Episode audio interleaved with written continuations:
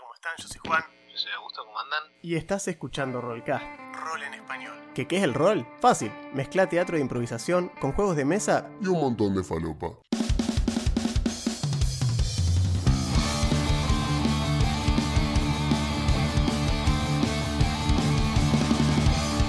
Pasá y sentite como en tu casa. Vas a escuchar análisis de sistemas, builds de personajes y muchísimas Tal vez demasiadas, dirían algunos. anécdotas, referencias fuera de lugar y de las cosas que nos gustan. Somos hijos de nuestra generación y ya estamos viejos para ocultarlo. Elegí un lugar alrededor de la mesa y tira iniciativa que ya arrancamos.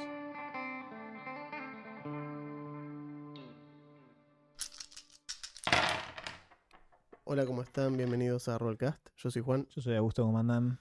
Episodio 158. Sí, creo que sí. Eh, episodio de estreno, estreno absoluto, Exacto. solo por Canal 13 Exacto, o alguno de esos canales. Estreno absoluto. Qué loco que nosotros toda la vida le dijimos Canal 13 a otro Canal 13. Sí, tal cual. Pues nosotros somos de Santa Fe, Claro. por si no sabían. Y eh, acá Canal 13 es su Telefe. Exacto, es, la es una repetidora, de- repetidora. De, Telefe. Tiene algún, algo de programación local, Sí, pero es sí. una repetidora de Telefe. Y se llamaba Canal 13. Tal cual. Entonces para nosotros, Canal 13, Nunca fue- nosotros siempre decíamos 13 de Buenos Nunca Aires. fue el 13, claro. El otro era el 13 de Buenos Aires. Nosotros decíamos 13 de Buenos Aires, el del Solcito, Que era el 13 de Buenos Aires. Durante muchos uno, años era el 11. El 11. Exacto. Estaba en el 11 y ese Claro. era el 13 de Buenos Aires. iba a decir. Y en el 13 estaba el 13 Claro. nuestro. Y después tenías Canal 9, que era de Entre Ríos. Sí, y que no estaba en el 9. Y así. Exacto. En el 3. Entonces, digamos, todas esas cosas nos han shapeado eh, para Claro. no entender un choto nunca. Bueno, miren, por todo lo que siempre lloramos y con razón de que nadie nos pasa un mango, sin embargo, algunas conexiones nos quedan porque Sí, lo que sí, vamos a hacer hoy. Hemos, hemos conseguido, a base de molestar gente por mail, conseguí que nos manden, mejor dicho, conseguí quedar en la lista de difusión de prensa de Paiso, Vamos. lo cual nos da acceso a manuales eh, antes de tiempo. Como lo que nos reúne hoy. Lo que nos tiene acá, que fue eh, anunciado por, por redes sociales días antes, hace una semana, eh, hoy vamos a hacer un review del Player Core, Uno. el Player Core solo, que va a ser el 1, ¿sí? Eh, no sé todavía, no sabemos cómo se va a llamar, ya nos enteraremos cuando los amigos de, de Beer nos, no- nos avisen cuál es la traducción oficial, por ahora no lo sabemos. Eh, Sos- estimamos que se llamará... Sí, Sospechamos que regla de Básico. jugadores básicos. sí, En el pasado han traducido la palabra core como básico, así que. Sí, puede ser que llame, sí, manual básico de jugador Jugador 1 uno, y el otro se llamará manual básico de jugador 2 o manual de jugador 1, manual de jugador 2, qué sé yo. Hemos vuelto a 3.5. Ya veremos. Sí, muy 3.5. Va, en realidad muy PF1. Sí, muy PF1, Porque es verdad. PF1 Pathfinder uno tenía, que esto. tenía la misma estructura que 3.5, sí. Entonces, muchos de ustedes se estarán preguntando, uy, pero... Entiendo que hay varias preocupaciones respecto a esto. Sí. Eh, por ejemplo, una es, che, el otro día me compré el manual, el core. ¿Qué hago ahora? Soy un gil. No sirve más. Soy Me- un gil de un- goma. Soy un early pavote. un late pavote. Un late pavote, claro. Me lo compré ahora que no va a servir más porque sale este manual. No, No. No es un cambio de número de edición, que eso es muy no. importante. Es la primera pregunta que me acuerdo en el FAQ, en el preguntas frecuentes, decía: ¿Significa ¿esta que es una edición nueva? no? Claro, no. No es una edición nueva y tus libros van a seguir sirviendo. Exacto. Cuando una edición no cambia de número, que eso es mucho, muy importante, eh, si la edición no cambia de número, lo que eso significa es que todas las, las reglas de los manuales dentro de esa edición se mantienen relevantes. ¿Qué hace esto? Si ustedes quieren una comparativa con lo que venía haciendo D&D y Wizards antes, Ajá. es muy parecido a Talla y Sanatar. Tal cual. Agarra cosas que ya cual. existían y dicen, ¿recuerdan esto acá? Bueno, también lo pueden hacer así ahora. Sí.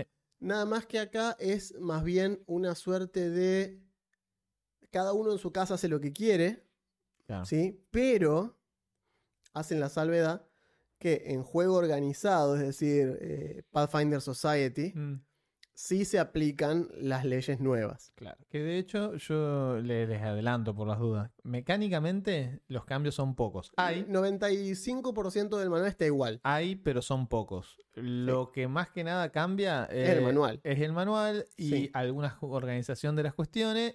Y sobre todo, muchísimo cambio de terminología. Sí. Porque si se están preguntando, che, pero ¿por qué Paiso hizo esto? Paiso hizo esto por el quilombito de la OGL, que fue el dramita Sí. del año. Un dramita. el De dramita hecho, del año. si ustedes se vienen al final del manual, la última página del manual, si ustedes pueden, si la cámara, si la cámara me Mm, acompaña, Me sigue. si la cámara me acompaña, van a ver que ahí abajo, a ver si se llega a ver. ¿Ven eso ahí? ¿Ven eso que dice Orc Notice? Ujú. Eso significa que por primera vez en 20 años, Oh, Casi. yes. Oh, yes. Este producto está licenciado bajo la licencia de Orc para ser tenido en la- eh, para ser tenido en cuenta en la biblioteca del Congreso y disponible en distintas locaciones, incluyendo paiso.com barra org license, azoralaw.com barra org license, que es el estudio de Sí, abogado ¿Se que, acuerdan que habíamos hablado que de elaboró esto? la primera OGL Sí, y que es, habíamos, tomó este caso. habíamos hablado de esto. De hecho, me acuerdo, estábamos en un vivo, En un vivo. Debatiendo aparece, el tema de la aparece OGL. Piña y dice, chicos, miren lo que Miren sacó. lo que sacó- eh, Gonza. Sí. Miren lo que sacó Paiso, así Justo en el vivo. comunicado del Orc. Que Que, fue el final de temporada. Claro, que dijeron que iban a hacer su propia licencia y Sí. que iban a remasterizar eh, Pathfinder 2. Y acá está. Y acá estamos. Entonces dice atribuciones, dice este producto es original y no tiene no, no está basado en ningún sistema de. No, no está basado en ningún sistema de juego licenciado. Claro, porque Si usás nuestro material licenciado en tu trabajo publicado, por favor acreditanos de la siguiente manera. Ahí dice eh, Pathfinder Player Core 2023 Paiso, diseñado por ta ta ta ta ta. como, Nada más. claro, como antes vos tenías que poner el parrafito de la OGL, bueno, esto es distinto. Entonces acá te dice, por ejemplo, material reservado. El material reservado en este producto incluye todos los elementos diseñados como material reservado dentro de la ORC. Para evitar confusiones, esos ítems incluyen todas las cosas trademarkeadas, o sea, todo lo que tenga trademark registrado, eh, sustantivos propios, como por Claro. ejemplo nombre de personajes, deidades, locaciones, etc. Claro. Todos los objetivos, nombres y títulos descriptivos derivados de esos subjetivos. Por ejemplo, si vos decís, ah, es un golariano. Bueno, el Claro. golariano es Ah. un adjetivo califica es un adjetivo gentilicio de alguien que vive en Golarion. Entonces, eso está trademarkeado porque deviene del nombre propio. Y después, por último, dice, material licenciado expresamente diseñado. Este producto no contiene material desi- designado eh, por licencia. Entonces, porque es un material que plantea. Entonces, como plantea, no necesita, no sale de ningún otro lado. Lo que sí está bueno es que si vos haces material compatible con esto, simplemente asignás esto, Tenés ahí, que incorporar el este párrafo, este pedacito. Y teóricamente, la, eh, la ORC es mucho más. La ORC es un documento que ya está al final. Sí. Es un documento de cuatro páginas. Es un documento corto donde explica las concesiones que hace y explica cómo funciona como una ley paraguas. Eso sabe más gusto que yo, pero digo, es básicamente eso. O sea, no es tan específica, no es que te estás metiendo en un claro. berenjenal legal. Simplemente te dice, mira, si vos pones bajo esta licencia, sé lo que quiera, Claro. podés usar estos manuales, acreditar a la gente que hay que que acreditar a la acreditar. gente. Todo esto porque vos no podés, aunque Wizard intentó en su momento, pero vos no podés patentar sistemas de juego, esto lo hablamos en su momento, mecánica. Vos no podés patentar el hecho de tirar un D20 y No. sumarle un número. No, No se puede. eso no, no puede. Entonces, eso hizo, por eso el juego no varió. Pero sí ya, pero sí podés patentar que algo se llame, no sé, la esfera irreductible de Otiluque. Bueno, ok. ya Claro, está. Otiluque está patentado, bla, bla, bla, Claro. eso no se puede.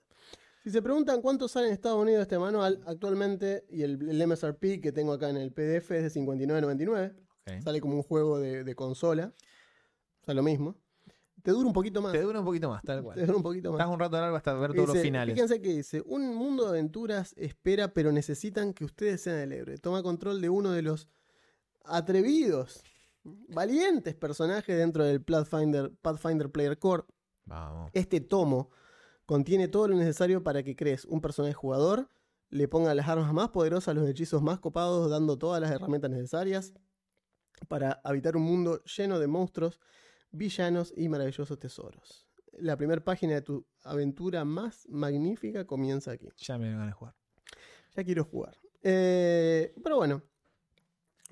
Entonces, ¿cómo está compuesto este manual? Está compuesto de manera muy similar al core. Alcor, claro. Pero Sin, sin ciertas secciones que se pasaron a. Exacto. Se pasaron a el que, que vamos a ver la semana que viene, que, Que es el GM Core. claro.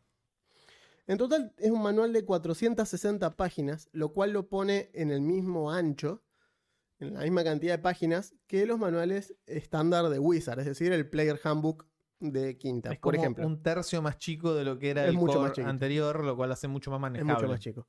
Eh, tiene un tamaño normal. Mm, Eh, y lo que hace es sacar pedazos del manual que no eran tan necesarios, o mejor dicho, agarraron básicamente lo que sería, es agarrar los cuatro manuales que comprime esto, que vendría a ser toda esta iniciativa de los core, comprime el, el, El- el el core, player core, claro, el- el- o sea, el, el- core, el- las el reglas Pathfinder bas- 2 las core, reglas claro, básicas. el core rulebook, perdón, Claro. el core rulebook, Ajá. el- la guía avanzada del director de juego, Ajá. que ya lo, Lo, lo- lo vimos lo hace un par de hemos, lo semanas. hemos mencionado, pero no hicimos review. No, eh, Del ese del avanzado La guía del jugador avanzada De esa hicimos review. y el bestiario. Así es. El El bestiario 1. bestiario 1. Ujú. Exacto. Esos cuatro agarra.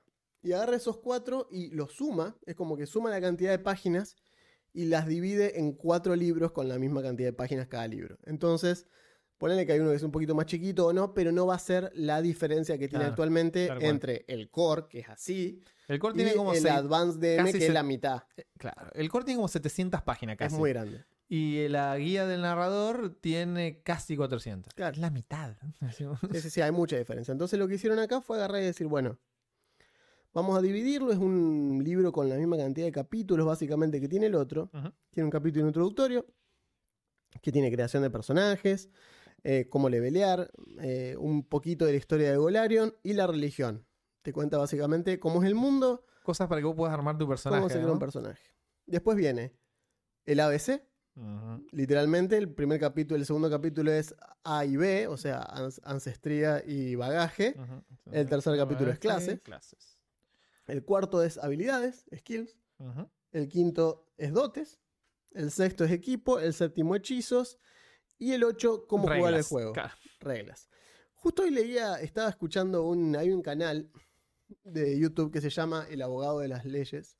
Mm. El Rules Lawyer. eh, abogado de las reglas. Y es un vaguito asiático que.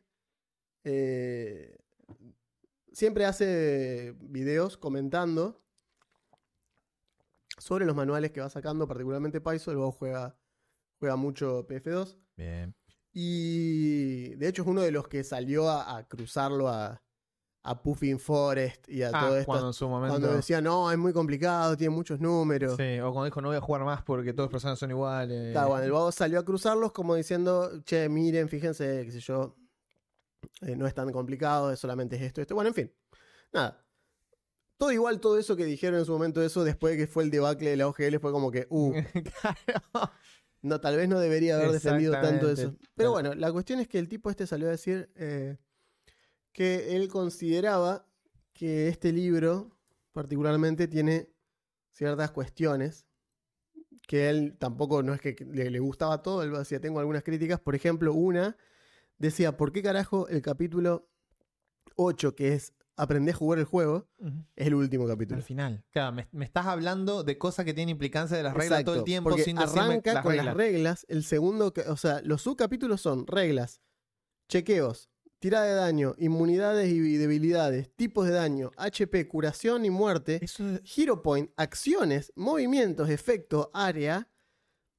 Y bueno, nada, eh, percepción y detección, modo de encuentro, modo de exploración y modo de downtime. Eso Esas son las últimas tres eso partes decímelo al principio.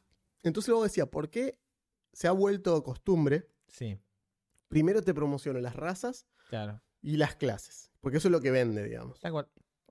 Y si todavía estás acá, Ahora te, explico cómo después funciona. te muestro los hechizos y las dotes y todo lo que puedes hacer. Y si todavía no te fuiste, bueno, está bien, así se juega. Ah. Es como eso, como que te vendo esto Sí, primero. es cierto. Eh, hay un cierto elemento acá que a medida que vayamos explicando o mostrando el contenido del libro, hay para mí un no desdeñable elemento de vamos a hacer las cosas distinto.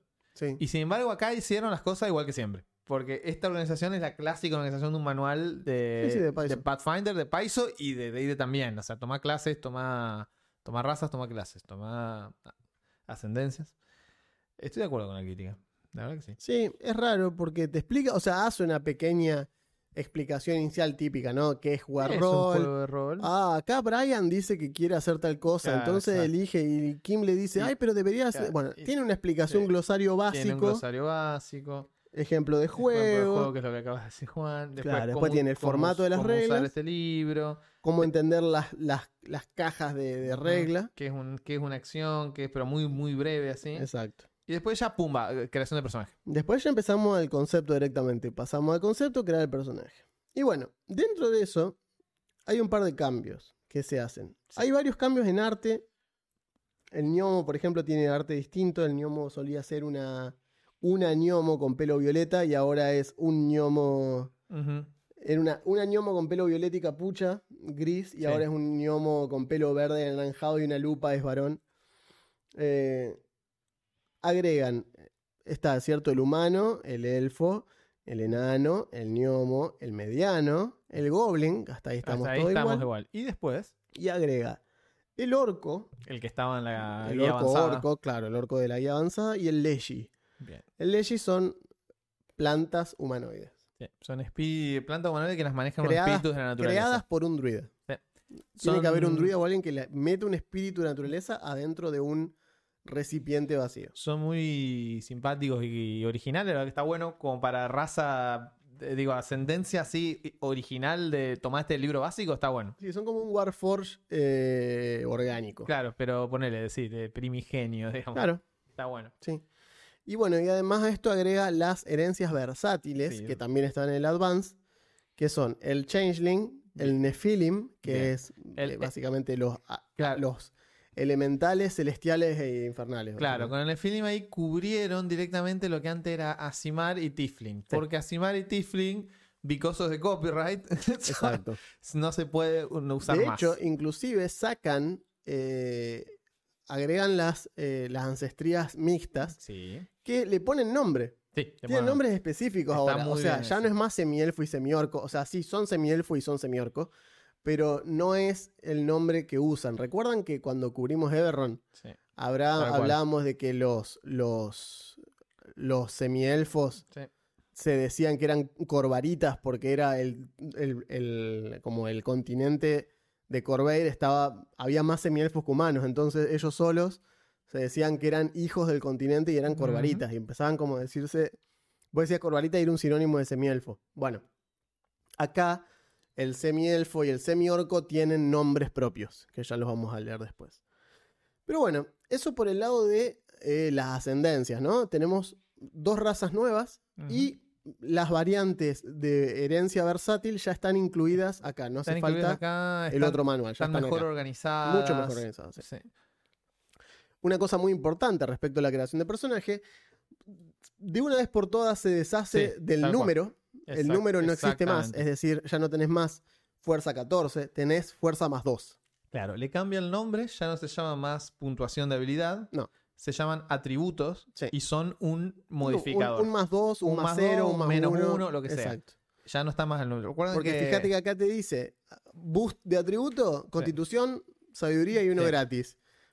Falla de atributo, carisma. Entonces vos sabés que tenés más uno, más uno y más uno a uno que vos quieras y tenés un menos uno carisma. Punto. Se acabó. De hecho, Todo arranca en cero sí. y de ahí más le va subiendo bajando. Exactamente. De hecho, introducen eh, una regla que estaba en el avanzado y ahora la ponen así desde el vamos, que es, vos podés, eh, algo muy de talla, recuerden esto apareció en talla, vos podés usar las puntuaciones, eh, iba a decir puntuación de habilidad, los modificadores, Los de, modificadores. Tu, de tu ascendencia Sí. Sugeridos o darte más dos a lo que vos quieras. Porque dice, Sí. representa la eh, gran variedad de individuos de esa, de Sos esa una ascendencia. excepción. Si bien todos los Claro. orcos son así, el tuyo no. Eh, El tuyo no. Y te lo da así como bien lo que hizo Talla. Sí, eh, haces como los humanos. Los Tal humanos cual. tienen Los humanos más tienen dos gratis. Dos gratis. Bueno. A lo que vos quieras, pero no tienen ninguna desventaja. Claro. El tema es que los otros tienen tres para arriba y una para abajo. Claro, los que tienen una para abajo tienen tres para arriba. Entonces, en lugar de tres para arriba y una para abajo, te doy dos para arriba, ninguna para abajo, pero elegí las vos. Y te quedás con las ventajas raciales después. Eso sí lo, se te queda. El tema del HP, etcétera, Sí. etcétera. Pero podés esquivar un poco ese tema si no te copa. Pero bueno, volviendo a eso, tenés, fíjense acá lo que dice, lo que dice acá, tenés, por ejemplo, una de las reglas opcionales es fallas voluntarias. Sí. Que te permite tomar un personaje que tenga un menos uno a algo, Y eso no te da nada. porque sí. Eso no te da nada. Porque solo, vos pensás que no debería tener 10 en carisma. solo roleo. Claro, es como diciendo, mira, el personaje que dice no me saca carisma por la raza, pero yo no quiero que tenga carisma 10. Entonces quiero tener menos, quiero tener 9, que- o sea, quiero tener menos 1 en carisma. Bueno, ponele menos 1. Ujú. Punto, se acabó. Eh, y eso funciona así. Después, bueno, eh, estoy viendo otras cosas que hayan cambiado. Básicamente, después de crear el personaje, cierto, la creación de personaje, el video que hice yo de creación de personaje se mantiene. Sigue siendo válido, es, es el ABC. exactamente lo mismo. Simplemente en lugar de poner 12, 14, 16, 18, pones más 1, más 2, más 3, más 4. lo que sea. La hoja de personaje cambió, Y es para más, bien. Es más legible. mucho más legible. De De, hecho, el hecho- otro día se la mostré a un amigo que jugó quinta y que nunca quiso jugar Pathfinder por la hoja de personaje, como diciendo, esto es un quilombo, y se la mostré y me dijo, ah, mirá, ahora parece mucho más una hoja de personaje. Sí, esto lo comentamos alguna vez. No consume tinta la nueva. Era, era un era un punto medio flaco de Pathfinder 2. La hoja de personaje te desanimaba a, la- de sim- a Sí, simple vista. Esa cosa marrón, Sí, roja, azul. y llena de. Los espacios estaban ubicados de aparte una usaba manera mucha tinta, posta que usaba mucha tinta Eh, porque no, no estaba bien. Sí, no era Pinter friendly. eh, que en esta época es como medio un pecado. Eh, lo es. La verdad que ahora está mejor. Eh, sirve más. Bueno, después al, después al final de cuando vos terminás de poner todas las cosas, tenés cuatro más unos gratis Sí. al final, ¿no? Que eso vos agarrás y decís, cierto, pones, esto recuerden igual que antes. Primero elegís la ascendencia, la ascendencia te va a dar algunos. Sí. Después tu bagaje te va a dar otros. Después tu clase te va a dar otros. Uno. Y después por último tenés cuatro más Claro, que es no gratis pueden- para que- terminar de claro, y redondear. esos cuatro no pueden ir. eh, tienen Arriba de más eh, cuatro. tienen cuatro distintos. Y, no puedes pasar de, de La- 18. Eso se mantiene todavía. No puedes tener más de más cuatro en un personaje nivel 1. Sí, exactamente. Bueno, y después cuando terminas de hacer todo, te dicen lo siguiente. Paso 10, detalles finales. Y te dice edicto y anatema. Exacto. Qué ¿Saben lo bueno. que se fue? Que Ignus no lo sacó. Exacto, no lo sacó nadie. Yo- Ignu tiró como tres. Tiró como tres. Yo pregunté en el Discord. Por fin Sí. se fue una de las cosas que más me hinchaba las pelotas Sí, de no, que no- me cansé de Sí, explicarlo. nos hinchaba las pelotas. Tenemos un episodio al me respecto. cansé Nunca, de nos, explicar nunca eso. nos copó. No, siempre fue limitante, siempre fue... Y no lo sacaron. Y por fin se fueron. Me da ganas de hacer, viste, el, el coso de. El segmento del chabón este diciendo, por fin se murió la vieja de mierda. Sí, No, que pero- está por decir algo muy similar. sí, sí, sí. Se fueron, se fue la Se tabla de alineamiento. El alineamiento no está más. No existe más el alineamiento. No se inunda más, no existe no, más. sé, no, no están más. Vos ahora lo que haces es simplemente, y esto es opcional, dicho sea de paso, si querés podés no darle pelota a nada de esto. Simplemente vos elegís para reforzar los- la creencia moral de tu personaje, elegís edictos, que son básicamente filo- filosofías personales por las cuales vivís Claro, tu vida, Exacto.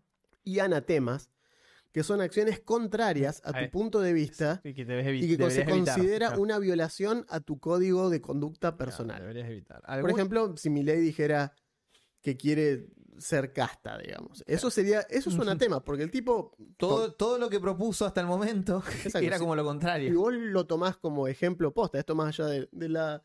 Lo, lo- lo digo porque es un ejemplo eh, que tenemos muy a mano hoy, Sí. pero es como eso, digamos, es como que si el tipo, dos toda la vida decís, no, no, no, lo peor para mí es la casta, lo peor es la casta política, y de golpe decís, no está tan mal la casta, eso es anatema, porque para vos significa una traición a tus ideales, a tus convicciones. Que por lo que vos teóricamente vivías. Exacto. Algunas, de- algunas decisiones que tomás, estilo algunos bagajes que tomás y tal vez algunas clases, te incorporan algunos elementos de edicto y anatema, Sí. pero en general, como bien dijo Juan, es más una interpretación Sí, personal. por ejemplo, de ellos, los clérigos, los campeones tienen edictos y anatemas específicos, sobre todo cuando están atados a una deidad. claro. Hay deidades que tienen sus propios edictos y anatemas. Por ejemplo, Keidin, Ke- Keiden Keilin, que es la, claro. el dios accidental o el dios ebrio, Del que hablamos ya. el que ya hablamos, tiene como edicto y anatema, tiene, por ejemplo, como edicto tomar. Así, tomar, tomar es una, eh, ayudar a lo- al oprimido, eso es uno de sus edictos, eh, celebrar la aventura y el descubrimiento, y sus anatemas es desperdiciar alcohol, eh, estar del lado de los malos, estar del lado de los opresores, es una de sus anatemas, etc. Vivir una vida aburrida, eso es, eso es anatema. Entonces, ¿para qué sirve esto? Y es- ¿Vieron la frase esa de los yankees? Eh, ¿Qué haría Jesús? Claro, What would Jesus do? Es eso. O como Dwight, digamos. A veces me pregunto qué haría un idiota. Y si es lo que haría un idiota, entonces no lo hago. Digamos, bueno, eso es un poco como funcionan los edictos y anatemas. Es decir, si vos tenés un código moral, simplemente agarrás y decís, che, esto que estoy por hacer, ¿no choca un poco con eso? Claro, y tal cual. Y no tenés que fijarte cosas como, no, pero si sos caótico no podés No, no. seguir las reglas de. No, fíjate qué le parecería a tu personaje, digamos. Esto viene emparejado Porque a nivel mecánico, ustedes entenderán a nivel mecánico que recuerden que hay hechizos Ah, como protección contra el bien, o protección contra el mal, o expulsar maldad, bla, bla, bla, que requerían un cierto alineamiento. Entonces, ustedes se preguntarán cómo solucionaron eso. Bueno, en parte este cambio se da porque había hechizos precisamente, como por ejemplo lanza, lanza divino, lanza celestial, Sí. que hacía daño solo si la criatura era malvada. Entonces imagínate que te quemas un conjuro de nivel 6 en una pelea final contra un tipo que es un tirano déspota en una ciudad, ¿sí? Para el pueblo, el pueblo lo ve como un enemigo, qué sé yo. Quemás el conjuro así, no le hace daño.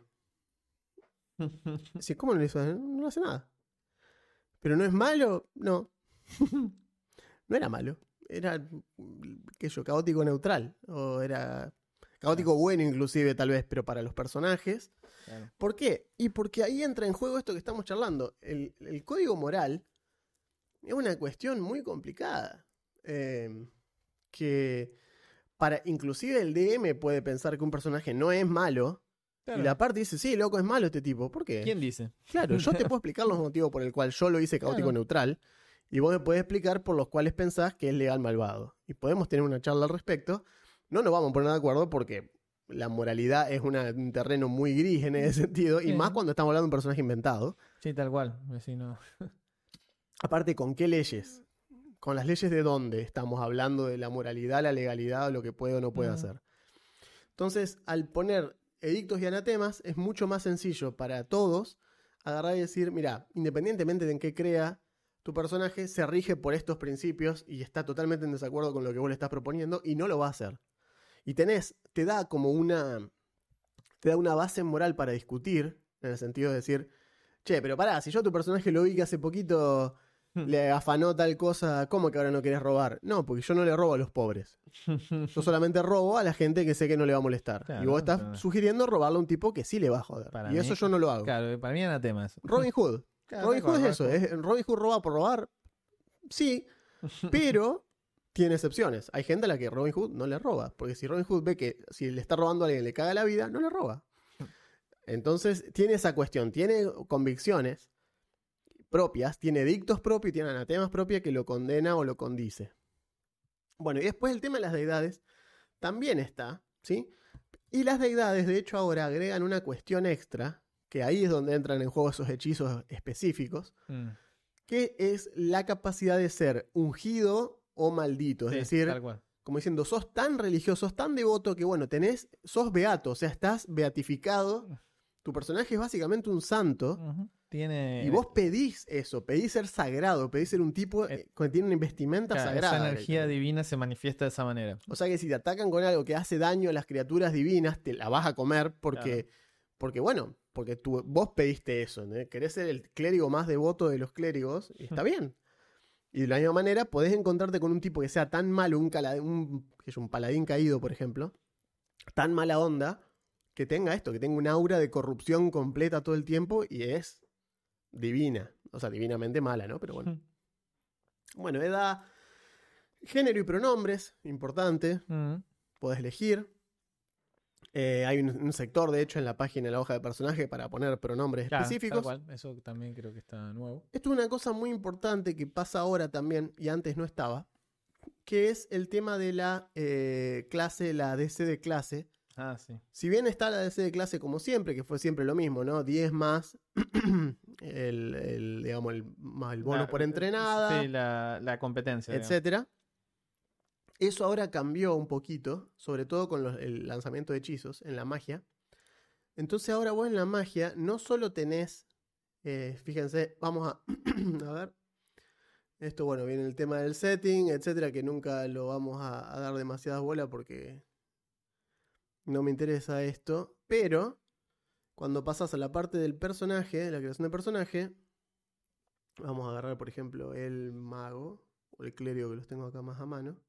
Acá está el clérigo. El clérigo, por ejemplo, fíjense que tiene entrenado en hechizos, entrenado en Spell Attack Modifier y Sí. Spell DC. Sí, No hace la distinción de cleric, sí. Spell DC. Sí, de hecho, antes hacía la distinción en Claro. clases y la distinción De de, escuela. claro, de fuente de magia, la tradición. digamos, Exacto. la Antes te distinguía eso, ahora ya no. No, con lo cual hacer personajes que sean multiclase, entre comillas, es mucho más fácil. Llegás al capstone con el máximo de poder Claro. posible. O sea, vos sos bueno nada. tirando hechizos. Si eras bardo y después te pusiste a tirar hechizos arcano, ningún Exacto. problema. Sos bueno en las dos cosas. Está, está- está muy bien. Está buenísimo porque hace que es más similar a lo que sería el ajuste por nivel efectivo de personaje. Claro, tal cual. Muy similar a eso. Sí. Pero esto está muy bien porque lo que, le- lo que decíamos recién, te permite llegar al capstone del personaje, o sea, a la, a la habilidad de nivel. Acuérdense que en Pathfinder, a diferencia de Quinta, vos no sos eh, Fighter 5, Bardo 8. Claro. Vos sos Fighter, esa es tu clase, el resto de tu vida es tu clase. Y vos lo que haces es tomar Eh, dotes. dotes de bardo. ¿Mm? Y hay dotes de bardo que te piden como prerequisito esta dote anterior de bardo. Entonces vos podés buildear tu propio Claro. árbol, pero siempre que subís, subís fighter. Claro. O sea, seguís siendo fighter, que va ganando dotes de, otra- de otras clases, como que va agarrando puchitos. No tenés todas las habilidades de, de haber elegido la otra clase también. No, lo que haces es enfocarte en arquetipos, digamos, que son las dotes. Exactamente. Eh, pero bueno, la idea es esta. Si vos combinás más de una clase de hechizo. de hechizos, vas a ser bueno en todas, en todas y cada una. No como antes que te quedaba dividido. De hecho, y ya que estamos hablando de eso, Sí. menciono que los cantrips, los trucos, digamos, los hechizos de nivel 0, también se les cambió Sí. cómo manejan el tema del daño, porque ahora los antes eh, aplicaban el modificador de eh, característica al daño. O sea, ahora eh, modificadores a secas. Los atributos. Los atributos, exacto. Ya no, porque ahora aplican el modificador ese de hechizos. Attack, claro. Eh, el hechizo genérico. Entonces, otra vez, si vos sos un fighter y de repente le pusiste una dote de ascendencia que te deja tirar un tirito mágico, pero seguís siendo un fighter, y ni siquiera agarraste arquetipo, no, no. Vas a ser bueno en eso porque eso va a seguir escalando. Sí, hay una dote, la dote de nivel 1 de humano que se llama eh, truco potenciado, que básicamente no importa lo que elijas, Ujú, elegís un cantrip de una escuela, claro. de la que vos quieras, un cantrip y es tuyo, y sos un humano común y corriente, Tenés- sabe ese truquito. eso. Bueno, eso va a escalar con la, la cuestión del lanzamiento de hechizos. Si tenés el entrenamiento, el lanzamiento de hechizos. Claro, el lanzamiento de hechizos ya va a ir escalando, eh, y lo cual está muy bien. Hace que los trucos de, que vengan de lugares distintos sigan funcionando más allá. Claro. De hecho, las, o sea, las tradiciones siguen estando. Es decir, Pero las escuelas no. arcano, primigenio, oculto y divino sigue estando. Sí. Ahora, desapareció el concepto de escuela de Me magia. encanta. No está más. Así que basta de preguntar de qué escuela el hechizo que siento. De tu vieja. O sea, sí, de No hay la- más. No hay más escuela. No hay más las- escuela de transmutación, no hay más escuela de nada. Ahora, las Es de la escuelas. Domingo Silva. de la- ese. claro, escuela particular número 1144, San Roque. Eh, no, ahora las escuelas de magia están dadas por utilidad. Es decir, y el manual no te las da. El No. manual no te dice, estas son las escuelitas. No, el manual te dice, pensalo vos. ¿qué, para- ¿De qué escuela de magia hay en tu mundo? ¿Qué escuelas hay en tu mundo? Claro, Y ¿qué- vos decís, ¿Cómo y se mirá, clasifica la magia? Claro, ¿qué hay? ¿Qué tipo de mago hay en tu mundo? Y vos me decís, no, mira, los, los magos acá, por ejemplo, eh, se basan todos en, qué sé yo, tenemos, es una, esta sociedad es altamente militar, ¿sí? Los magos funcionan como artillería arcana. Entonces tenés una escuela de mago de guerra, mago de combate, y la lista la vas a componer de hechizos que vos consideres que son relevantes para esa lista. Sí. Entonces vas a tener una, una escuela que va a aprender en nivel 1, va a aprender, va a aprender Magic Missile, va a aprender eh, catapulta, va a aprender todas estas cosas, en nivel 2 va a empezar a aprender, y así, bola de fuego, y se va a especializar en daño, en, en Sí. lo que antes era evocación o conjuración, y etcétera. Exacto. ¿Y saben lo que, lo que hay en lugar también de las escuelas que te sirve para dar una respuesta así rápida? Siguen estando la- las etiquetas, los rasgos Ah, de las obvio, cosas. Y- los hechizos Los tienen, traits, tienen esos traits, tienen los rasgos. Entonces, Sí. Vos le podés decir, ¿de qué escuela es esto? No sé, pero tiene el rasgo manipulación. Exacto. Ya está. Fíjate que. Tiene que- rasgo fuego, sónico, claro, y tal, fíjate tal, qué haces con eso, digamos. Sí, está. es Y eso es información que te estoy dando. Es información. Sí. Sí. Está, está muy bien. Eh, ah, otra cosa. Y esto me. Es una de esas cosas de. Ay, por fin, Dios mío, también. Año 2023. Por fin ya no tenemos la palabra nivel para los hechizos. Sí. Que era re molesto. Es, hola, soy nivel 5, pero todo, solo puedo castear hechizos de nivel 3. ¿Por qué? ¿Por qué estamos usando la misma palabra? para ¿Por qué usamos la misma palabra? Claro, bueno, ahora son rangos, ranks. Sí. Eh, lo- Solamente puedes tirar hechizo de, hasta rango 2, rango 3. claro, Sos nivel 5, tirás hechizo de rango 3. porque no es lo mismo. No es lo mismo. Bueno, ahí lo que decíamos, acá los encontré, las dos eh, herencias versátiles de los humanos Ajá. tenemos. Por ejemplo, está el Nephilim, que es lo que hablamos, que puede ser nacido de uno de los planos celestiales o uno de los planos infernales o del infierno o del abismo, de donde vos quieras. Ahí va, entonces Tifling y Asimar ya no son Nephilim, ya sea no celestiales. existen o- más esos nombres. Claro, no existe más. No Ahora existen son más. Nephilim del- de los planos bajos o de los planos altos. Tenés, son es- claro, son los eh, es- esbirros planares que se les llama, que son los science. Yeah. Exacto. Los changeling, tenés los tipos de estos que cambian cierto de coso, que pueden ser también de distintos lugares, pueden ser del plano de los sueños, del plano bla bla bla, etcétera, hay varios. Recuerden que es cuando una saga roba a un Exacto. niño. Los, Nephil- los Nephilim tenés Angel King, o sea, Ajá. celestiales. Tenés Nephilim, que es como el, el que es el, como digamos, el, es el coso común, ¿sí? Está influenciado por celestiales, infernales o monitores, que se le llama. Tenés Angel King, Grimspawn, Hellspawn, Lawbringer y Muse Touch o Pitborn, o sea, nacido del abismo, nacido tocado por una musa, traidor de ley, eh, es birro infernal, es birro de la, de la manifestación horrífica de la muerte. En fin, puede ser lo que vos quieras, tienen formas muy copadas, son como muy locos. Y después de eso vienen las ancestrías mixtas, como por ejemplo el Ayubarín, que son los semielfos, Claro. llaman Ayubarín, se llaman así, es el nombre que se dan ellos a sí mismos. y los semiorcos llaman Dromar. También, un nombre que se dan a sí mismos. Listo. Por cierto, ya no son solo de humanos. Vos No, podés agarrar y hacer un ñomo semiorco, Exacto. un ñomo dromar y está todo bien. O sea, si bien la, si bien la cruza normal es la cruza más, mejor dicho, no normal, sino la, la más común es con humanos, más por estadística, sí. puede ser lo que vos quieras. Bueno, el manual viene con 40 trasfondos. Esto están, hay algunos sacados del Advance. Claro, que no, Antes te, había 32, ahora hay 40, o sea que pusieron varios nuevos. que no te parezca poco. No, no, son un montón. Eh, y por último tenemos lo que todos estaban esperando, las clases. Y acá es cuando la cosa se pone picante. un temita contencioso. Hay un tema acá. Mm. ¿Por qué? Porque nosotros en el manual básico nos acostumbramos a que el manual básico venía con 12 clases. Yes. Y esto es algo medio que viene desde hace bastante. También. A partir de cuarta, por ahí empieza a pasar esto. Sí. Antes no, antes eran muchas menos las clases. Pero bueno, fue como que en determinado momento fue, che, hay un montón de clases, sí. Y como que nos acostumbramos a eso. Y nos acostumbramos a tener muchas clases. Bueno, Y que sean siempre las mismas, por y cierto. que son siempre las mismas, sí, tal cual. A lo sumo sacaban razas, pero no las tal clases. cual. En cuarta tenías el. No, El ¿qué- Dragonborn en Claro, lugar el del. Dragonborn y el Tifling. ¿Y qué le pasó al, Al Gnomo y al semiorco. Gnomo y al semiorco, tal cual. Bueno, Claro. pero a cambio las clases solo, solo Exacto. crecían en número. Bueno, acá Bueno, Acá no, acá sacaron clases. no. Vino el hachazo. De hecho, sacaron cuatro clases. ¿Pero por qué? ¿Qué significa sacaron cuatro clases? ¿Las sacaron del juego? No. No.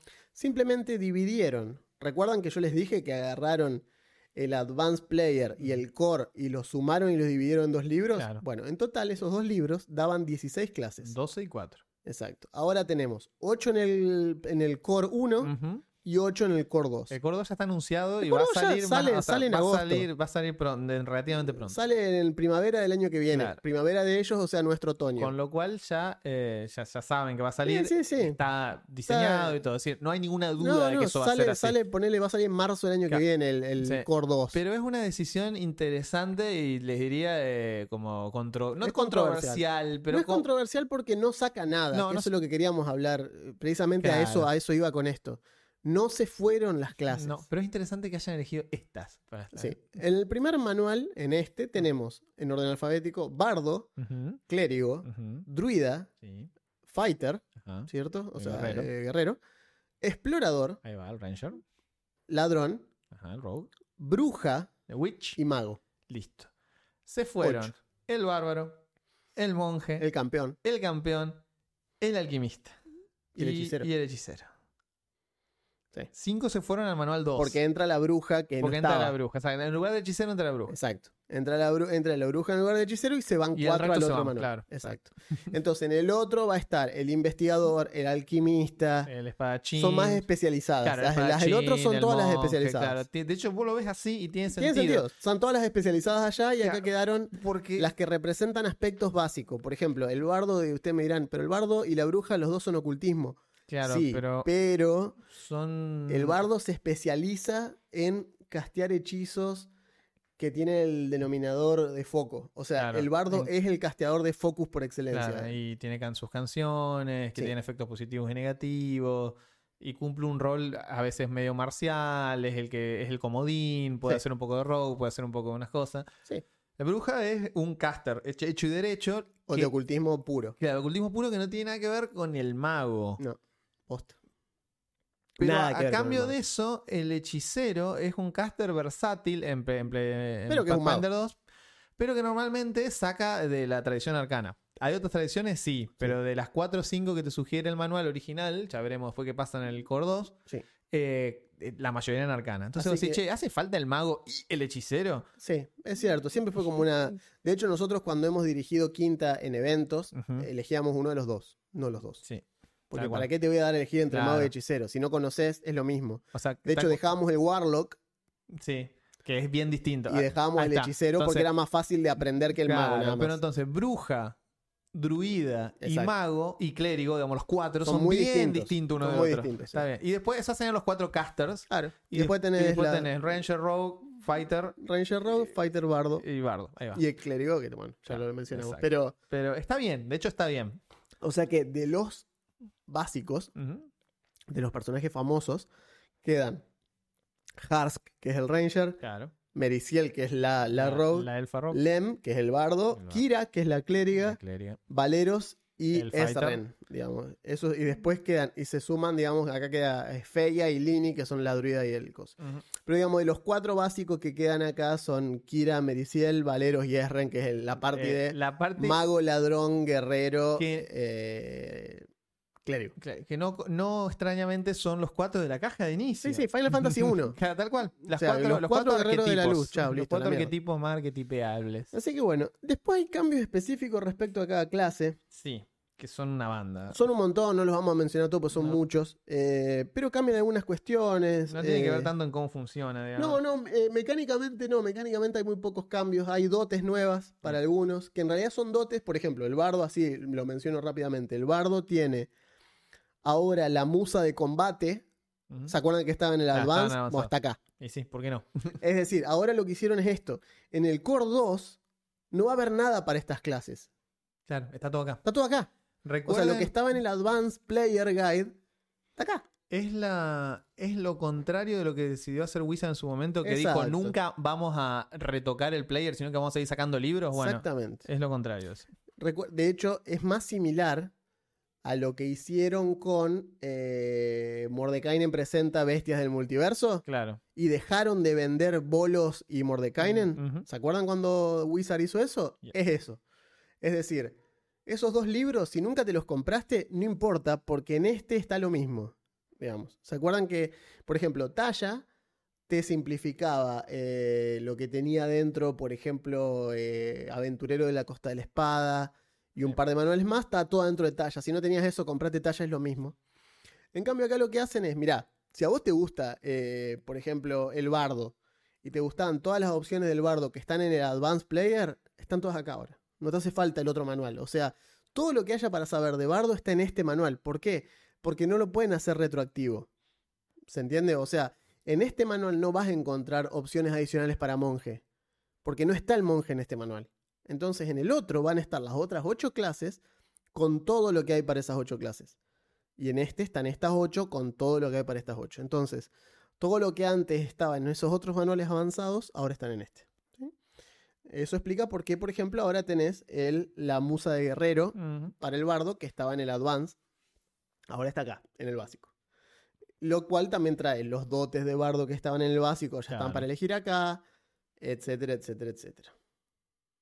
Así que bueno, eso cambió. Hay muchos más. Sí. eh, así que Hay un par que se estuvieron este, viendo para. Se presentaron en los. en los. ¿Cómo se llama? En los previews que estuvieron saliendo. Algunas skills pasivas que cambiaron. Por ejemplo, la del bardo. El clérigo ahora tiene una curación pasiva de nivel 4. Mm, En fin. Por ejemplo, en los, las tablas de progresión, eh, los- las clases que ganaban eh, competencia experta con armaduras ahora la ganan todos parejo a nivel 13, antes, era, an- antes después, lo cual aplana la curva y lo vuelve más potable. Sí. Eh, sobre todo para gente que le hubiera que hubieras metido una, una dote para poder usar un tipo de armadura que no podías usar. Esto ayuda. Lo mismo, un cambio que es. Es casi un cambio de palabritas, pero ayuda un montón. Es cómo están cambiadas las dotes esas de ascendencia que te daban familiaridad con un arma. Claro. Bueno, ahora las cambiaron de tal modo que con un mínimo inversión de dotes podés llevar la competencia con esas armas a más allá de entrenado. Porque antes era, te damos esto y te lo hacemos entrenado. Pero por como estaba escrita, no, eso no incluía que después otras dotes que agarres, que agarres después te dejaran seguir subiendo. Bueno, ahora lo cambiaron y te da mucha más versatilidad. Sí. Eh, o sea, vos vas a decir, bueno, pero es específico. No, bueno, pero, digamos, evita que vos, narrador o grupo, tenga que pensar modo que siga sirviendo y evita el momento de sentir que invertiste una dote que no sirve, digamos. Tal cual. Eh, después. eh, ah, una cosa que me gustó mucho. Que les decía cuando veníamos para acá a Juan, le digo, esto me parece cas- casi sacado de un juego más tipo PBTA o algo así, más eh, conversación entre el DM y el. Cambiaron el uso de la habilidad eh, recordar conocimiento. Sí, sí, recall- ahora. recall ahora- knowledge. Exacto. Está súper bien. Sí, porque como decíamos, clases, no mucho más que eso. No, no hay mucho para decir. Eh, O sea, es bastante para decir, pero es como granular no, y bien. específico. pero en el capítulo 4, que son las skills, en el capítulo 3 son las dotes, que tampoco no voy a pasar por todo eso. No. Más allá de lo que dije recién, que están ahora todas las dotes que estaban en los manuales avanzados para estos, están todas acá. ¿Sí? Eh, y bueno, y ahora estas cosas, estas skills, han cambiado algunas. Lo que dice Augusto, por ejemplo, lo de recabar información, lo de reunir información, que puede ser eh, también recordar esta cuestión de, viste, cuando vos le decís, tira naturaleza, tira saber historia, tira saber religión. Ahora ya no es más simplemente, sacaste un 15, a ver, ¿qué dice acá? 15, igual tal cosa. No, ahora es un poco más complejo que eso. Y más interesante. Y más interesante. Sí. Eh, de hecho, ahora hace que lo que decía él, que ahora tengas que ponerte de acuerdo en qué preguntas. Claro, es así. Vos haces una tirada, tiene una dificultad X, y dependiendo de tu resultado, podés hacer una pregunta al DM. Sí. eh, una pregunta que vos te interese saber. Estilo, ¿cuáles son? Si estás preguntando por un monstruo, ¿cuáles son las, debilidades? O este tipo de daño le hace algo. O no sé, el tipo de. Este, este bicho trepa, este bicho vuela. Este, bueno, lo que a vos te interesa saber. Y lo, medio que lo charlas con el DM para ver si lográs una pregunta eh, válida. Preguntar algo que, que te, que te puedan contestar y que tenga sentido. Y si no lo lográs, es decir, si no se ponen de acuerdo en una pregunta, es como que, bueno, se anula la acción. Sí. Bien, no pregunte nada, hace otra cosa. Hay una tabla nueva que pusieron que está muy buena, está al principio de la cosa de skills, que te dice cada, cada skill, en qué página se explica Ah, sí, muy práctico. y con qué habilidad está asociada y qué acciones que no requieren entrenamiento Sí. se pueden usar. Por ejemplo, Athletics. ¿cierto? Es página 2 234 a 236. Está súper bien esa tabla. usa con fuerza y acciones no entrenadas. Trepar, forzar, forzar una apertura, agarrar, saltar en alto, saltar en larga, en re- repo- reponerte, o sea, reposición, que es el repost, empujar, nadar o tropezar. Y acciones entrenadas, desarmar. Desarmar es la única te que da- requiere entrenamiento. Que creo que te da pie para hablar cómo cambió Que desarmar te da pie para actuar como. Sí, desarmar es uno de los cambios. Está Se- bueno. recibió como un buff. Antes de desarmar solamente era. eh, si no sacabas un crítico, un éxito crítico, no le sacabas el arma al otro. No, lo que hacías era que tuviera una penalización de ataque por un turno, una Exacto, cosa así. le daba menos dos hasta el próximo turno. Hasta tu próximo turno. Ahora, desarmar le da ese mismo menos dos. Sigue estando, pero el otro tiene que gastar una interacción, no una acción, una interacción, para recuperar el agarre correcto del arma. Básicamente vos le querés sacar el arma. Con un crítico efectivamente se la tirás en su casilla, queda en- a sus pies en su casilla. Ujú. Eso es a propósito para que el otro no tenga que moverse a buscar el arma y vos pegarle. Pero cae a los pies en su casilla. Ahora, si a vos te da la tirada de desarmar y al otro no, no le da, no le resiste. Tienes un éxito normal, digamos. Exacto. Un éxito normal. eh, es como que hace de cuenta que le tocas la empuñadura de la espada por abajo. Entonces queda como agarrándola de la punta de la espada. Y reacomodar ese agarre le consume interacción.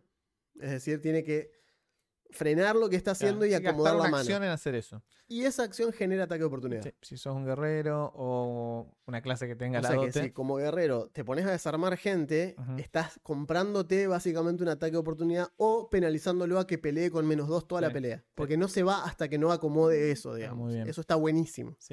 La tabla esa, por cierto, es tan útil que está en la pantalla del la DM. pantalla. Del DM está ahí porque es súper. Ya estaba.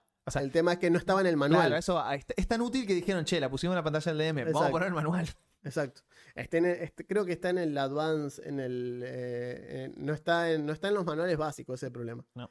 Pero bueno, eh, y está todo explicado, ¿no? Por ejemplo, cómo identificar. Ahora, identificar magia te explica efectivamente cómo identificar un ítem, cómo, o sea, no hace falta tirar a identificar, simplemente tenés, eh, para un ítem o locación, tenés que tener qué hace y cómo se activa, por ejemplo. Eso es fácil, eso es un crítico, ni siquiera un éxito crítico. Es con un éxito de identificar, son 10 minutos que te sentás con el ítem, haces un chequeo de la magia pertinente, es decir, de la escuela de magia pertinente que vos consideres como DM que funciona.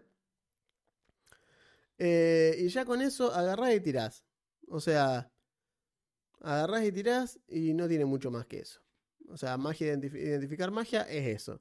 Si te da, te dice qué hace y cómo se activa. Si tiene un efecto ongoing, te dice cuál es el efecto y qué hace. Mm. Podés intentar, no podés intentar de vuelta intentando sacar un crítico. O sea, si no pruebas una vez, ya está, se acabó. Eh, en fin, todas esas cuestiones están. Está la tabla para aprender hechizo, lo que decía Augusto recién, lo de recordar algo. Eh, que el DM ahora tiene la cuestión esta de poder hablar con vos y decirte, bueno, pero ¿y qué le preguntás? Tenés que colaborar para entender. Primero, ¿qué le preguntás vos al DM? Porque no es simplemente, bueno, decime qué sé de esto. No, No, no, ¿qué querés saber? querés vos? saber?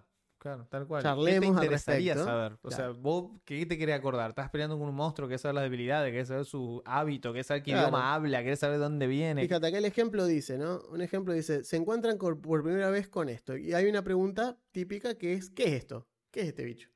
Lo cual el GM puede preguntar diciendo, es un ogro. O un gigante, un gigante, es un ogro, coma, un gigante cruel y grandote. Ajá. Bueno, o puede, o, puede o puede decirte, por ejemplo, este es el símbolo de Urgatoa, una diosa de la enfermedad, Mm. eh, lo- lo- eh, la, la gula y la muerte. Ah, ok. Si ya sabes eso, tenés un detalle base, podrías empezar a preguntar otras cosas más interesantes. Por ejemplo, como diciendo, eh, criatura, si, es- si fuese una criatura, la pregunta puede ser, ¿puedo razonar con este bicho? Claro. ¿En qué ambiente normalmente vive? Tal cual. ¿De ¿Cuál es su habilidad ofensiva más notable? ¿Es vulnerable o muy, muy se sabe que es muy resistente o vulnerable a algo? Claro, encontrar con un troll. Exacto. Por ejemplo, ¿qué tipo de persona usa esta magia? Bien. Por ejemplo, eso es una cosa. No, Decime no es lo el- mismo que te tiren rayo de debilitamiento que te tiren bola de fuego. decime el fanático de Urgatoa estándar. ¿Qué, qué tipo de persona es? Exacto. Así que bueno, todas esas cosas están aclaradas acá, está muy está bien. muy bien.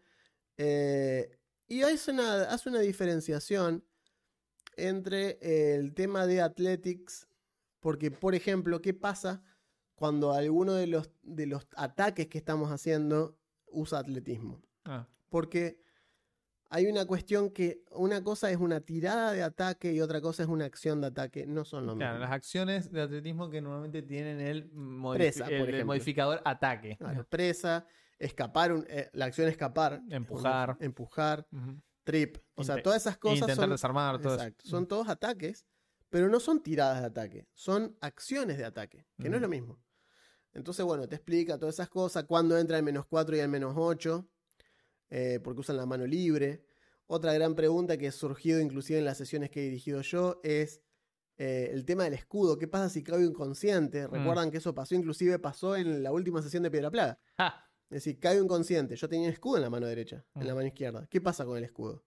Antes se creía que si a vos te noqueaban y te tenías que levantar de vuelta, la regla de inconsciencia dice que dropeas todo lo que tenés en la dropeás todo mano. lo que tenés en la mano. Entonces decía, pero también tengo el escudo. Bueno, ahora en este manual lo arreglaron y Te pusieron soltó. que. Exacto, ahora pusieron que el escudo está atado a la mano. Para que se- sea así útil, funciona, digamos, digamos, de claro, todas así- formas. para que sea útil. Pero, pero esto, ustedes dirán, ah, son solo ventajas. No, porque si querés guardar tu escudo y sacar otra cosa, son dos acciones Claro, guardar el escudo. Porque uno es desatártelo y la otra es sacártelo. Y viceversa, sacarte, Exacto. sacar el escudo si lo tenés en la espalda. un garrón sacarte y ponerte un escudo Claro. así como así. A menos que digas lo suelto. Si lo soltás, yo creo que de todas formas podés pactar con el DM y decir, mirá, como mi personaje es muy versátil respecto a qué técnicas usa para pelear, no lo quiero tener atado. Prefiero poder tirar el escudo cuando quiero y usar el arma a dos manos en el momento que yo quiera. Perfecto, no lo tenés atado. Ahora, el momento que caigas inconsciente, dropea el escudo. Claro. ¿Estamos de acuerdo? Sí, bárbaro. Listo, otra cosa. Bueno, y así, todas esas cosas están así. Han cambiado varias de estas cuestiones. En fin, nada. Eh, temas de ese estilo, ¿no? Algunos cambios de regla. Sí, tengo, por ejemplo, uno interesante. Cambió la manera en la que está escrito y aparentemente pinta más que esta era la idea original. El tema de herido, muriendo y la muerte. Cambió. Matar, muerte, morir. Claro, exacto. Homicidio, muerte, matar. Homicidio, muerte, matar. Eh, dice, cada vez, ahora el texto es este, cada vez que tu valor de condición muriendo fuese a subir, también sube tu valor de herido automáticamente. Eso significa que cuando llegas a cero y ganás la condición de dying, Tenés herido uno tenés herido uno. Cuando fallás un- una tirada de recuperarte, tenés herido dos. Claro. Además de muriendo dos. O sea, cuando volvés, volvés con esa cantidad de puntos y de herido. cuando recibís daño, cuando te estás muriendo, también. Eso hace que sea más, más complicado porque ya teniendo herido uno, Es más llegando a letal cero antes, y sí. fallando una sola tirada, si tenés un, una falla crítica, te puedes morir. Te vas, te vas muerto. Te sí. vas muerto. Si te levantás ya con herido 2 y te bajan de vuelta con un crítico, estás Claro. muerto. Ujú. O, Porque pasás a Dying 4 de sí, una. o tu tirada de, de Sí, recuperación es un, es un 1. es un 1, pasás de Dying Wounded 2 a estar muerto. ¿Eh? Por eso es notablemente letal. más, rápido Es más letal, morirse sí. ahora, sí. Está bien, no Eh, me parece mal. Sí, sí, o sea, Es, es más coherente con lo que plantea el sistema. El sistema es letal. En Es un, sistema es un letal. sistema letal y es un sistema que, para mi infinito gozo, ha hecho que el- la, cura- Ah, sí, la tienen que curación, mucho más. la curación no mágica es útil. Entonces Sí. digo, che, tenés muchas formas de curarte. No, no seas Hay mil, hay, hay mil maneras de mantener a otro personaje vivo. Sí, sí, sí, tal cual. Ah, otra cosa, el tema de los. También, un cambio de palabritas, pero que ayuda un montón. Eh, antes, eh, voy a hablar de los hechizos de foco. Las clases que tenían, Ah, las clases sí. que tenían hechizo de foco, para recuperar los puntos de foco, tenían que hacer una, una acción que se llamaba ref- Refocus. refocus, que llevaba 10 minutos. Sí. Y te daba un punto. Uno. Y después decía. No por- podés volver a por hacerlo. como estaba escrito, decía, no puedes volver a hacerlo a menos que gastes uno. Sí. Ahora eso no está. No. Entonces, teóricamente, vos podrías Podés pasar curar todos los que vos quieras. todo sí. lo que vos quieras, te lleva 10 minutos cada uno. Entonces, si estás media hora meditando, Recuperas recuperas 3. Que para clase como el bardo que Sí. usan focus Tal cual. y el campeón que usan focus específicamente para, para hacer sus cosas especiales, si no tenían mucho menos, Claro. mucho menos uso. Los, los lanzadores de conjuro quemaban slots Claro. y vos que tenés menos slot porque compensás con los hechizos de foco, te quedabas sin. Podés recuperar a uno nomás, Claro. aparte. Y si vos tenías cosas que usaban dos puntos de foco, Ya está. era como que, uh, gasté el ulti, hasta mañana nos vemos, no lo puedo usar más. Bueno, ahora no. Claro. Ahora es más, no es necesario que gastes, puedes seguir recuperando siempre, no pasa Te nada. lleva 10 minutos cada uno y, está, y es así Sí. y ya está. Y otra cosa que cambiaron, ahora que mencionás el tema del foco, cambió el tema del foco de hechizo. Ah, sí. No se llama más focus. No, estaba loco. Spell focus no se llama más, se llama locus. Precisamente por esto, ¿no? Porque se prestaba la confusión de por qué tengo spell focus y esto es un focus spell, que no es lo mismo. Sí. Entonces, bueno, ahora se llama así. Igual, hay creo que en total dos o tres conjuros en todo el juego que piden tener un locus que es onda para hacer una puerta interdimensional, que te pide tener un báculo específico que tiene que hacer tal cosa. Y por otro lado, podés castear cualquier conjuro, podés hacer gestos de cualquier conjuro con las manos ocupadas. Es decir, no necesitas tener una mano libre para castear hechizos. O sea que podés castear hechizos con escudo y espada, uno en cada mano, podés castear igual, no pasa nada, no necesitas la mano libre. Por otro lado, y hablando de equipar, desequipar y economía de acciones, en el mismo turno podés guardar un arma y sacar otra. O sea que podés intercambiar de arma Está en bien. una sola acción. No, no es que es gratis, pero en una sola acción, guardo, en lugar de en eso que hacemos siempre, que es decir, Buah, tiro el arco, porque tirar es gratis, y saco la espada. Bueno, No, en lugar de hacer eso, decir, listo, guardás el arco y sacás la espada. Como que te consume una acción hacer eso. Sí. Si tu personaje puede tirar 38 piñas en un segundo, creo que también puede colgarse el arco y sacar la espada, digamos, como que bueno. Eh, sí.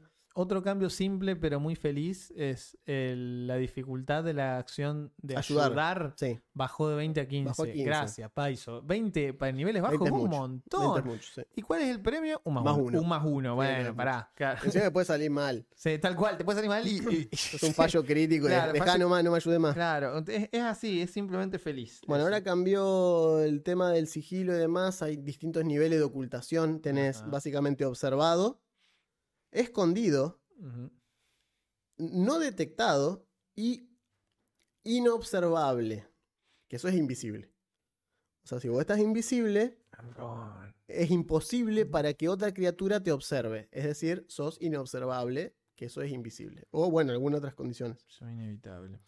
Pero cada una de esas palabritas viene aparejada con sus propias cuestiones, entonces simplemente le pusieron ese, ese tema de cosas. Y aparte ahora tenés algunas acciones nuevas, ¿no? Que están buenas respecto a distintas, distintas habilidades. Eh, por ejemplo, supervivencia tenés, ahora estás, ahora tenés marcado lo de, Ah, lo eh, de- se- sentir dirección, Sí, lo de cubrir tus huellas. rastrear y cubrir tus huellas. está Eso está buenísimo. muy bueno. Dentro del latrocinio, Ajá. tenés, por ejemplo, eh, esconder un objeto en la palma, o sea, el palm, Claro. palm object, que es Pero- como agarrar y decir, pasar la mano para arriba de la mesa y que desaparezca algo y que nadie se dé cuenta, más allá del robar común y corriente. Hmm. Bueno, nada, ese tipo de cuestiones. Dotes, hay 800.543, no, lo vamos, a- no vamos a hablar de eso, hay un millón. Después, una, un detallecito así, pero también todo en pos de eh, clarificar el lenguaje, que no se confundan una cosa con otra. Sí. Ya no existe más el daño positivo y negativo. No, Porque positivo y negativo son términos matemáticos y a más de uno le tiene que haber dicho, estás haciendo daño negativo. ¿Cómo que lo estoy curando? Lo no, estoy no, es un-. Es, un, tipo de Es un daño. tipo de daño, no, sí. ahora se llaman daño espiritual ahora. vitalidad y vacío. Vitality y void. Sí. Toma. Y tenés también Spirit Damage. Sí, otro- exacto. Tenés Spirit Damage, que es un tipo de daño que hacen, por ejemplo, la magia divina. Claro. La- eh, ley y caos ahora son orden y disolución. Me encanta la palabra disolución. Eh, disolución es una muy buena palabra. Bueno, y ahora tenés, bueno, nada, el, aquello, el tema de equipamiento, tenés los paquetes rápidos, Mm. que eso ya estaba más o menos, pero ahora están acomodados para las clases que antes no las tenían. ¿sí? Eh, y, wow, ok, ahí se fue. Se fue por un segundo, se olvidó cómo funcionar el PDF y ya se acordó. Eh, cambiaron el Flick Mace de los gnomos. Ah. Esto es un arma importante de mencionar. Estaba rotísimo el Flick Mace. ¿Por qué? Porque nerfearon el derribo de Sí. las armas. Cambiaron el. El, El derribo, el, el- que tenían los, los- el las critic- armas el Critical Specialization de las flails. de los flails, Sí. que era derribo. El flick- Autopron tenía. Autopron, claro, exacto. Era como que vos venías, eras muy alegre con tu persona, estabas peleando y decías, estás en el piso. Te cagan a palo, porque encima estás en el piso contra Melee, cobrás como un campeón. En palabra de mm, el Chelito Green, demostré que me la aguanto, pero cobré como en un banco. Entonces, el Flick Mace lo que hacía era, era un arma a una mano, específica de gnomos, que a una mano te permitía derribar Claro. y gastar acciones con dotes específicas de humano para que cuando el otro se levantaba, lo fajaba 38.000 veces con chance de volver a derribarlo claro. y lo metías en un loop del cual no podías Era salir. uno de esos truquitos de. y podías de- tener dos. Podías tener una Flick Mace en Sí. cada mano, porque es una mano. Sí. O sea que tenías un chabón revoleando dos mayales gnomo y pegándote. Y decís, pero es un humano, ¿por qué me está Claro. haciendo eso? Tomó una dote que se Claro, crió con gnomo, chupala, gnomo. listo, a la mierda. El tío era un ñomo. No, era, Exacto. muy bajito, pero decían el ñomo. Eh, sí, aparte era típica cosa de, combo de de- YouTube. Short. de- Encontramos el arma más rota. Claro. Con esto puedes enloquecer a tu DM, Claro, ¿qué buenísimo. Te vas a quedar ¡Oh! sin amigos muy rápido. Así que bueno, esa es una de las cuestiones. Pusieron la silla de rueda, ahora ya está como ítem. Ah, ¿Se ahí. acuerdan que todo el quilombo Sí, con la silla de rueda? mm. Bueno, acá está la silla de rueda, está como ítem, tiene sus propias reglas, tiene todo, está todo acá, es todo un segmento completo Sí, que es tiene para una, la silla de una rueda. cajita. Está muy bueno. Después tenemos el tema de los hechizos, que habla de este tema de los rangos. eh, el refocus, 10 minutos. Regala un focus por acá tu piscina, tu piscina, tu reserva de foco. Eh, y depende de quién que te lo dé, básicamente, depende, digamos, de dónde lo obtenés, si es de inspiración, etcétera, etcétera. Hechizos innatos, las cuatro tradiciones, eso está todo igual. Las cuatro esencias, Ah, eso está. Está explicada las cuatro nuevo. esencias, además de las cuatro tradiciones. que tenés materia, espíritu, mente y vida. Y cada una, de las, cada una de las tradiciones es buena en dos de esas. Exacto. Entonces vos es como que tenés las cuatro esferas y cuando las mezclás vas sacando las tradiciones. Que es básicamente como jugar al Magica, lo cual lo hace muy bueno. Muy bueno. Por ejemplo, acá tenés un glosario de algunas que puedes ver. Eh, Tenés luz y oscuridad, minion, invocado, morph, polymorph, ilusión, etcétera, etcétera, que son todas cuestiones específicas. Entonces ahora vos tenés dentro de las listas de hechizos, Mm. en arcano tenés todas las listas y por ejemplo vamos a leer una descripción de alguno que haya cambiado hace poquito. Algunos cambiaron, cambiaron sobre todo los de niveles bajos. Los niveles altos se mantienen casi igual. Los de Mm. niveles bajos los tiraron un poquito más para arriba porque están medio, medio chotos. Hmm. Por ejemplo, eh, tenemos. eh, yo había hablado de. Está con la E, enfeeblement, así lo busco, que Ah, es debilitamiento. el Lo que solía ser rayo. de debilitamiento, no se llama más así. Ahora se llama solamente debilitamiento. Claro. Eh, no le hacía falta cambiarlo, pero me parece bien que tenga su propio. Que tenga como más. eh, más nombre propio. Se llama directamente debilitamiento. Hechizo nivel 1, tradiciones arcana divino oculto. Rango 30 pies, objetivo una criatura, defensa, salvación de fortaleza. Duración depende. Dice, le saca fuerza al objetivo dependiendo de su salvación de fortaleza. Mm. Éxito crítico no le hace nada, obviamente, estamos hablando de la salvación. Éxito se come el estatus debilitado 1 hasta el, hasta el principio de tu siguiente turno. Fallo tiene debilitado 2 durante 10 asaltos. Fíjense la diferencia que hay entre le dio y no le dio. Claro. Y fallo crítico tiene debilitado 3 durante 10 asaltos. Listo. Eso es todo lo que dice. Notarán que ya no tiene más, por ejemplo, tirada de ataque. Mm. Lo debilito. Bueno, salva. Mínimo, mínimo, mínimo, mínimo, a menos que saque un fallo, un éxito crítico en la tirada de salvación, mínimo le cabió eh, debilitado 1 por un asalto. O sea que no perdiste, eh, no perdiste el turno tirando un hechizo y decir, va, erré. Varios cambiaron de nombre simplemente. Por, Sí. ej- por ejemplo, eh, piel de roble ahora se llama resistencia del roble. Oaken Resilience se llama, pero es lo mismo, por ejemplo. Eh, recién estaba acá la, la risa, la- lo que sería la, La risa- carcajada de la talla. carcajada de talla, tiene otro nombre. Sí. Y así. Por ejemplo, ahora desintegrar. ¿cierto? Que era un hechizo que ya todo más o menos conocemos. Hechizo de nivel 6. Las tags son ataque, concentración y manipular. Tradición arcana, rango 120 pies. Objetivo, una criatura, un objeto o un constructo de fuerza. Toma. Defensa, CA y fortaleza. Entonces dice, bla, bla, bla, sale el rayo, hay que hacer... eh, hace una spell attack contra el objetivo. Si le pega, si es un objeto o un constructo de fuerza, se destruye inmediatamente sin tirar de salvación. Nada. Sí, Lo rompe. Desintegrar versus cosas hechas de fuerza Desintegrar rompe todo. rompe todo. Si le pegas a una criatura, recibe 12 de 10 sin tipo de daño. Exacto. Es para que no pueda ser reducido de ninguna sin manera. tipo de daño. Es daño de desintegrar, es el vacío mismo, es daño, es la no existencia. Es lo que tiraría Darkseid, digamos, que tira rayos cual. de anti- acuerdo- antivida. No me acuerdo en qué, en qué Final Fantasy eh, última hacía true, Claro, true damage. Es true damage, Y era como, te entra. tal cual. Dice, eh, no hay tipo de daño con una salvación básica de fortaleza. Básica de fortaleza.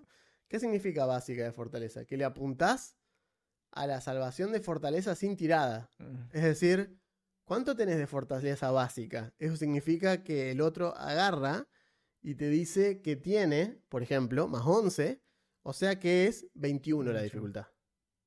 Si da contra ese 21, entra. No hay tirada. No es que el otro tira a ver si zafa crítico. No. Es Basic Fortitude. Si es Basic Fortitude, es pasiva, básicamente. Es contra la salvación pasiva de Fortaleza. Eh, y bueno, nada. Si le da un éxito crítico, el objetivo resulta un daño de, de- de éxito, digamos, peor. O sea que, bueno, nada. Y si le sacás en cero, lo reducís a ceniza, chavo, otra cosa.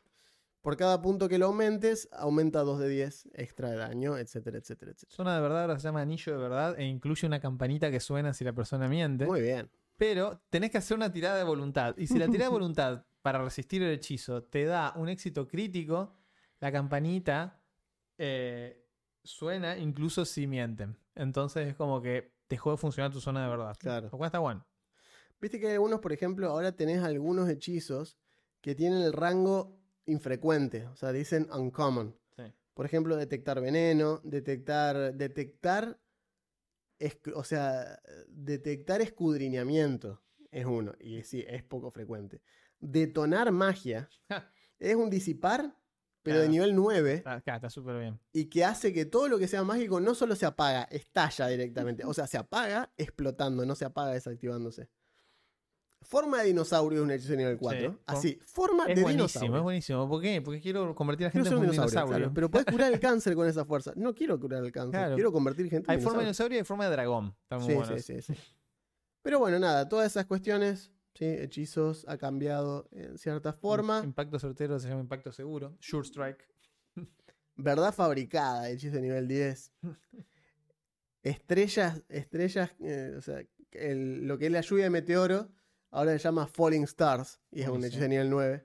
Suena más ataque de los caballeros zodíacos, ¿no? Starlight Extinction lo hubiese Sí. puesto yo directamente, así. Eh, en Tangle ahora se llama Tangle Vine. Sería como el stop time es freeze time. Freeze time, sí. Sí. Y todo así. Agarre de gecko.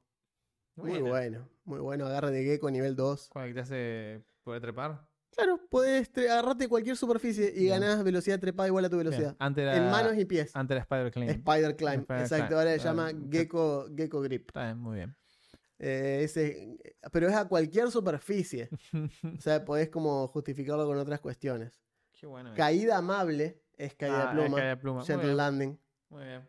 Excelente. Eh, y es simplemente es una, es una ráfaga de, de viento que se levanta un segundo antes de que toques el piso. Como que sale viento de abajo y te, te- es como si fuese un airbender de Avatar. Claro, en cual. lugar de. muy bueno. Bueno, Así que todas cosas así muy interesantes, hay un montón para revisar. Y aparte, como están los hechizos del Advance que aplicaban a las clases Exacto. que están en este manual, entonces de golpe hay más cosas. Tenés una selección más grande de hechizos. Hay muchas más Está cosas. muy bien. Sí, sí, sí. Así que está muy bien. Laughing Fit es la. es Claro, la- la Fit. Exacto. Levitar, ahora está separado, bla, bla, bla. Lightning Bolt. Monos locos. Ah, el monos locos antes eran los monitos de no sé qué, tenía otro Sí, nombre. pero- monos locos. Monos locos es terrible. Espíritus mágicos de monos llenan el área mientras se apilan y se trepan uno encima del otro. Es el barril de monos. Como los monos, exacto, como los monos son bestia mágica, no se pueden atacar ni dañar. Castear calma o, al- o algún efecto similar sobre los monos los tranquiliza un rato. Yo te juro, leo eso y pienso en los monos del Sekiro. Yo en, en los de Toy Story estaba pensando, viste, que el Claro, barril, el de, barril de monitos, sí, sí. sí. Pero sí, claro, los monos del Sekiro, tal cual. Y esto es comida, comida para los monos. Claro, tal cual. Así que bueno, nada, todas esas cosas sumamente interesantes. Y bueno, como decíamos, ¿no? Por último, el último capítulo habla de Las- reglas, las cómo jugar el juego, etcétera, etcétera. ¿Qué se ha perdido? Se han perdido algunas cosas, como por ejemplo, esto que hablábamos. eh, ya vamos a ver la semana que viene, porque no hay tantas cosas que se hayan ido de este manual, No. más allá de las clases. Las clases son la principal Y no se han ido. diferencia. Y no se fueron, Bo- están en el otro. Están en el otro libro. O sea, no, y aparte, guarda, porque esto es otra cuestión. Eh, la diferencia principal acá, Paizo la hace si jugás o no eh, Pathfinder Society. Sí. Si vos no jugás Pathfinder Society Tal y cual. seguís jugando la campaña en tu casa o en tu mesa o lo que sea, simplemente podés seguir usando el manual anterior. Estas reglas, al igual que dijimos que son muy parecidas a talla, etcétera, son porque son reglas eh, de reemplazo o de actualización Sí. opcionales Tal cual. solamente si jugás eh, eh, Pathfinder Society, Te van a obligar a usarlas. te dicen que si ya salió en este manual, aplican las reglas Claro. nuevas. O sea, no puedes jugar con, no sé, el guerrero anterior, ahora juega con este guerrero. Exacto. El guerrero anterior ya no sirve, se usa este guerrero. El clérigo anterior ya no sirve, se usa este clérigo. Y así. Exacto. Pero nada más. Eh, así que no hay mucho más que No, eso en ese no, sentido. no, Porque que si vos querés decir, uh, pero yo quería jugar un, alquimista, seguís jugando el alquimista del anterior. Porque hasta que no salga el libro nuevo, Mm, ese alquimista es, el que es aplica. alquimista. Es el que aplica. Entonces no es que se perdió nada. Esto es simplemente si vos no tenías, si hasta ahora, hasta este momento no te habías metido. Claro. Yo, por ejemplo, no tengo el. el- el- el advance. No, yo- el Advance sí lo tengo. Perdón, tengo el core y tengo el advance. O sea que estos libros a mí no me representan una compra obligatoria. No. Con tenerlos en PDF para Claro, poder consultar cuestiones específicas nuevas, Tal ya cual. estoy bien. No necesito, la verdad, el libro físico. Si no los tuviese, es como mismo motivo por el cual no compré en su momento eh, Mordecai presenta a Monstruo del Multiverso. Si ya, si ya, tenía, yo ya también, tenía me pasó, Bolo y tenía el otro. me ¿para qué pasó lo mismo. Me pasó lo No me hacía falta. No. Bueno, esto es uno parecido. Más allá de que hay cosas interesantes y están buenos los manuales, no los necesitamos. no, realmente, Entonces, por eso, tranquilos y tranquilas. No se les que ya desesperen. están jugando Pathfinder Sí, no. 2, sigan, sigamos jugando no hay Pathfinder 2. desesperación acá, no bien. pasa nada. Ah, bueno. Cerramos el tema, vamos a comentar. Cerramos esto. Episodio pasado. Ah, hubo muchos comentarios. Muchos Todos tienen algo que comentarios. decir del Necronomicon. Sí, sí, es un héroe que todos le pegamos una leída en algún momento. Acá Cthulhu17 nos dice: El Necronomicon no existe, pero la factoría de ideas lo imprime. Exactamente. Acá eh, Agustina, eh, amiga que ha dirigido con nosotros en, en- en la. Allá en el encuentro en Cultura en Juego, Ajá. Eh, nos cuenta. Dice: El Necronomicon Argento estaría en la Biblioteca Nacional, que por ese entonces no estaba en ese edificio horrible de Recoleta, sino que estaba en la Manzana de las Luces por lo cual sería esperable que estuviera en la Biblioteca Nacional de Buenos Aires. Pero bueno, al pedo buscarlo porque no existe. Por las dudas ya me fijé y no, no existe. Me lo pone acá. así que dice. Bien, gracias. Y acá, eh, bueno, Sanis nos dice, qué fascinerosos los que le dicen Cthulhu a, a, a Cthulhu. Fascineroso es una gran palabra. Fascineroso es muy bueno.